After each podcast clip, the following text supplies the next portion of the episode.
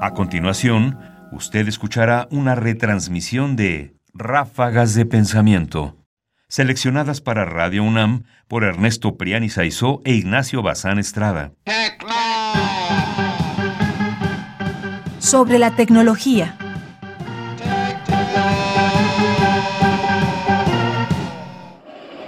Sofía. Sofía. Sofía.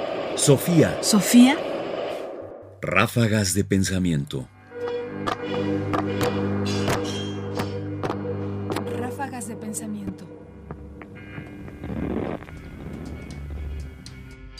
Tecnología y filosofía. En el albor de su historia, la filosofía aísla tecné y episteme que los tiempos homéricos no distinguían todavía.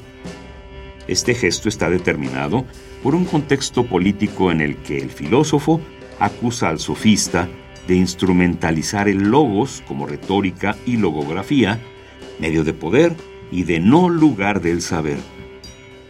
La esencia de los entes técnicos en general se enuncia sobre la herencia de este conflicto en el que la episteme filosófica lucha contra la tecné sofística, desvalorizando con ello cualquier saber técnico.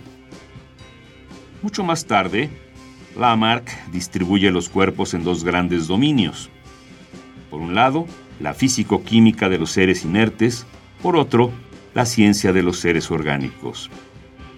A las dos regiones de entes corresponden dos dinámicas.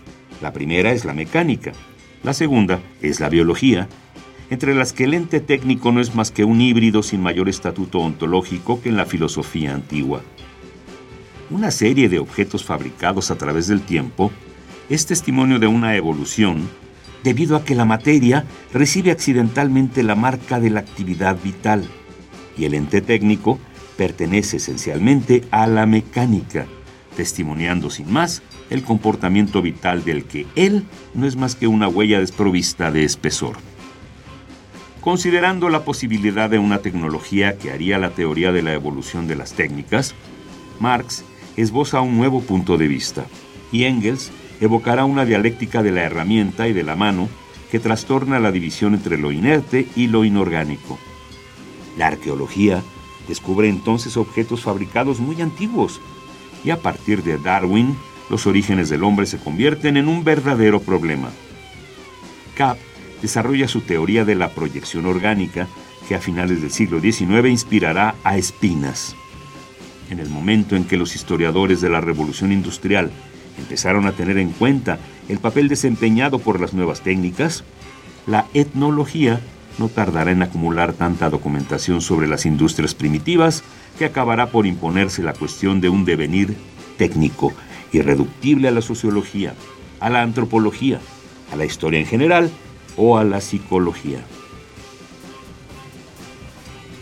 Bernard Stiegler la técnica y el tiempo.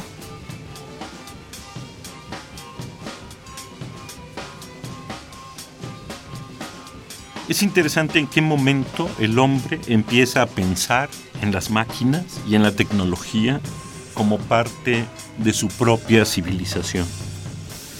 De hecho, lo que Stigler nos dice es que esto es tardío, porque en Grecia en realidad la tecnología fue relegada lejos de la sabiduría y del conocimiento.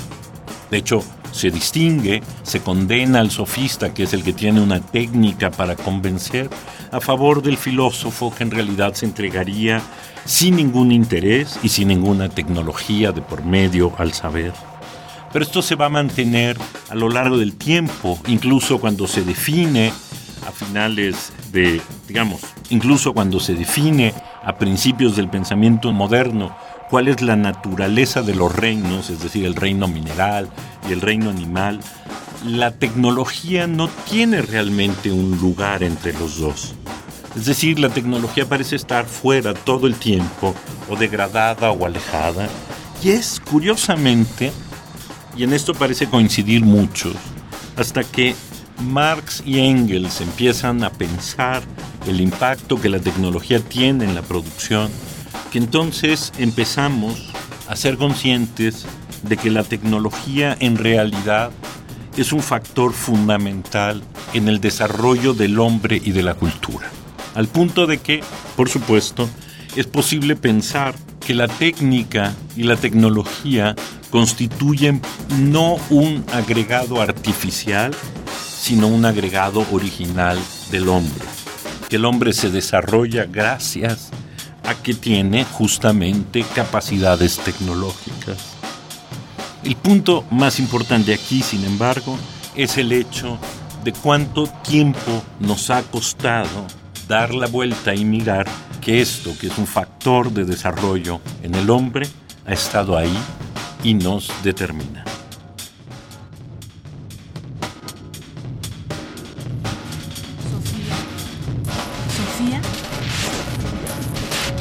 Sofía. Sofía Radio UNAM presenta Ráfagas de Pensamiento. Ahora en www.ernestopriani.com. Comentarios: Ernesto Priani Saizó. Voces, María Sandoval y Juan Stack. Controles técnicos, Miguel Ángel Ferrini. Producción, Ignacio Bazán Estrada. Sofía. Sofía. Sofía. Sofía.